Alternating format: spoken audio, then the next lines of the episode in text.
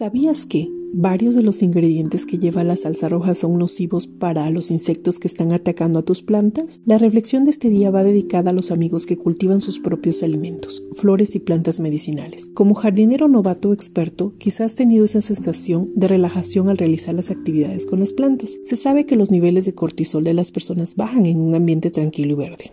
Esta actividad con tantos beneficios para el ser humano presenta sus complicaciones ¿Te imaginas llegar después de un día agotador de trabajo a relajarte con las plantas y encontrarte con una población de insectos que si no la controlas pueden terminar con tus planes y frustrar todos tus esfuerzos? No todo está perdido. Son las mismas plantas quienes nos proveen de herramientas para combatir de forma ecológica a sus adversarios a través de los metabolitos secundarios. Acompáñanos para conocer más sobre el tema. Al final compartiremos una receta que se puede elaborar en casa. Comencemos. Las sustancias vegetales han destacado a través del tiempo como una opción contra plagas. No es un tema nuevo. En un principio se usó follaje, raíces machacadas para protección de granos, más adelante aceites, extractos, humos, jabones, polvos, jugos, resinas, entre otros. Posteriormente se iniciaron los preparados caseros, ya con mayor conocimiento y experiencia en el uso de determinadas partes de especies de plantas. A nivel químico se han tomado como modelo a metabolitos secundarios específicos para la elaboración de moléculas sintéticas, en la mayoría de los casos sin priorizar el cuidado del medio ambiente. A todo esto, ¿qué son los metabolitos secundarios? Los metabolitos secundarios son moléculas que produce la planta. Lo hace como mecanismo de defensa para protegerse de situaciones de estrés. Se llaman secundarios porque los primarios son las sustancias que tienen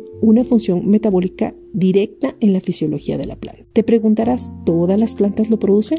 Sí, todas tienen la capacidad para desarrollar metabolitos de defensa. Son específicos para cada especie son distintos dependiendo de la parte de la planta que los produce e inclusive de la región en la que crece esta planta. Dentro de los factores que intervienen para que se desarrollen estas moléculas se encuentran los bióticos relacionados con la presencia y daño que pueden ocasionar los herbívoros, patógenos y parásitos en las plantas y los abióticos, que son todos aquellos factores relacionados con las condiciones climáticas adversas como calor, frío, sequía y propias del suelo o sustrato en el que crecen las plantas como limitaciones de nutrientes, pH, presencia de metales pesados, entre otros. Cabe recalcar que mientras más adverso sea el medio, la planta producirá una mayor diversidad y cantidad de metabolitos Esto es importante a la hora de seleccionar los ingredientes, es decir, preferiremos las plantas que crecen en ambientes rústicos a las plantas que crecen en condiciones favorables. En términos coloquiales, plantas chiqueadas no serán las seleccionadas, ya que el mecanismo de defensa de las primeras serán más activo con efectos nocivos para las plagas, entre los que se mencionan chirimoya, ruda, eucalipto, menta, artemisa, algunas semillas de cultivos como jícama, entre otros. De manera casera, para extraer los metabolitos se tiene que analizar qué solvente se debe utilizar. Puede ser alcohol, aceite vegetal, vinagre, agua. Los solventes a utilizar dependerán del objetivo del extracto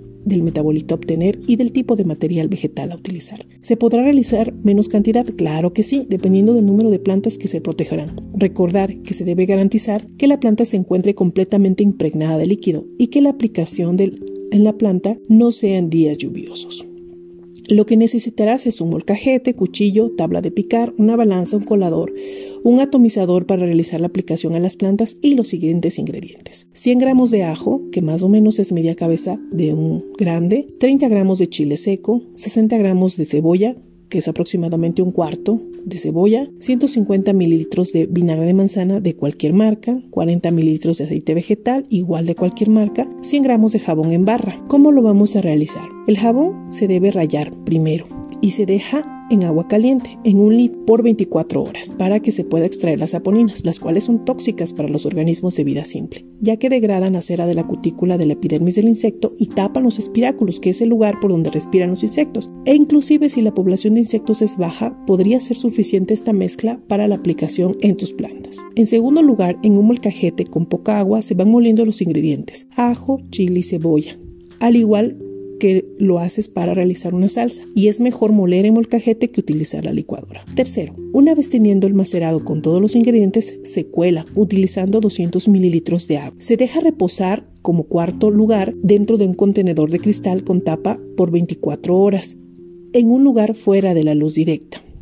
Como en quinto punto, el concentrado que tuviste anteriormente y la solución de jabón del punto 1 se colocan en la mochila de aspersión o en su caso si no tienes en un contenedor que tenga la capacidad de aforar a 20 litros de agua. De preferencia esta agua debe estar reposada por 24 horas para evitar la presencia de cloro. Ahora sí puedes utilizar este bioinsecticida, que a diferencia del insecticida químico, que tiene por lo general un ingrediente activo, este producto casero tiene varios metabolitos secundarios que permitirán controlar la población de los insectos en tu huerto. Además de ser amigable con el ambiente, favorece que los insectos no generen resistencia a un solo ingrediente activo. Esperamos que haya sido de utilidad esta reflexión desde Tuspan y que sobre todo la pongas en práctica. Hasta pronto.